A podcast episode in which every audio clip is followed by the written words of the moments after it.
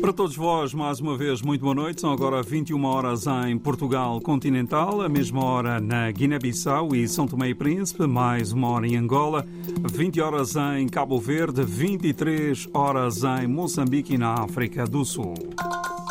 Síntese da atualidade, às nove da noite, com edição de Jerónimo Muniz. Boa noite. O Ministério dos Negócios Estrangeiros de Portugal convocou o embaixador russo em Lisboa para prestar esclarecimentos após a morte do opositor russo Alexei Navalny. O anúncio é feito pelo Palácio das Necessidades. Portugal segue assim o exemplo da diplomacia europeia e de outros Estados como França, Espanha, Alemanha, Suécia, Itália, Polónia, Bélgica, Países Baixos e Noruega. Um ataque à localidade de Okua, no distrito de Chiuri, em Cabo Delgado, no norte de Moçambique, está a levar a fuga de largas dezenas de pessoas para a província de Nampula. Um grupo armado incendiou várias habitações e um caminhão cisterna com combustível. As populações de Okua e das aldeias vizinhas atravessaram a ponte sobre o rio Lúrio na busca de segurança em Namapa, no distrito de Herati, na província de Nampula. A fuga continua a acontecer a pé. As pessoas carregam sobre a cabeça alguns bens. A situação em Namapa é descrita à RDP África pelo jornalista Faisal Ibramoui, sediado em Nampula. Nesta tarde, tive a oportunidade de conversar com alguns amigos que se encontram ah, naquela ah, comunidade e informaram-me que estavam no mato porque ah, estavam com bastante medo depois deste ataque que os insurgentes eh, queimaram um, caminhão e também arderam algumas residências. Então a população refugiou-se para o mato e está numa situação de total incerteza. Algumas eh, pessoas acabaram ah, refugiando-se ao distrito de Herati, mais concretamente na vila sede do distrito, em Namapa, que fica ah, bem perto e isto à procura de segurança.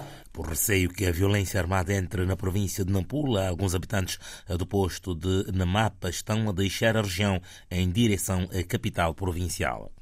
Alguma população que reside já no, no, no distrito de Iraque, concretamente na vila, por causa da insegurança e porque este ataque a Uh, ocorreu a sensivelmente 5 quilômetros da vila de Namapa, a população também começa a. Aquela, aquelas pessoas que têm alguma condição começam a, a, partir com destino para a cidade de Nampula. O BCI, que funciona na, na vila sede do distrito de Herati, por causa deste ataque, o banco teve que fechar com urgência e alguns funcionários eh, se colocaram em fuga para a cidade de Nampula. Então, praticamente é uma situação que deixa a, a, a todos preocupados e há uma total incerteza daquilo que serão os próximos, os próximos dias.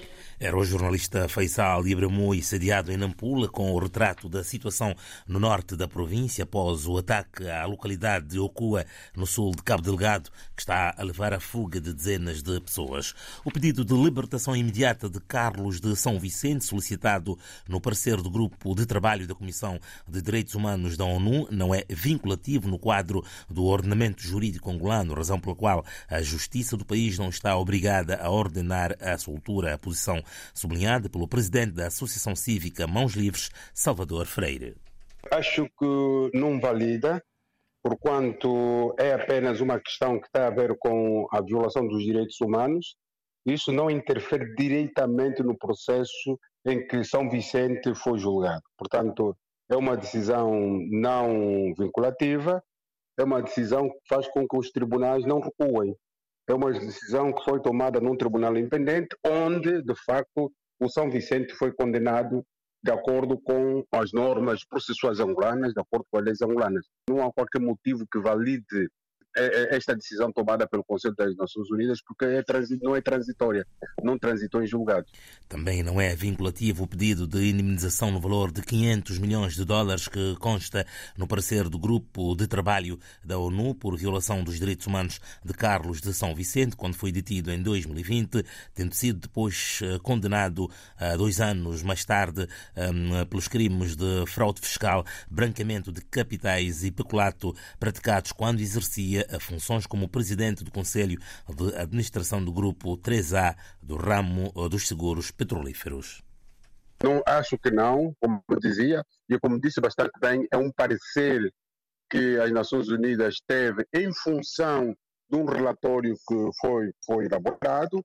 Portanto, não há, não há haja obrigação do governo angolano poder então indemnizar São Vicente no valor em que eles determinam. O jurista Salvador Freire esclarece também que esta é a primeira vez que um parecer da Comissão de Direitos Humanos da ONU é emitido em relação a uma sentença de um processo que transitou em julgado nos tribunais angolanos. O essencial da atualidade com Jerónimo Muniz. Informações em permanência em rdpafrica.rtp.pt.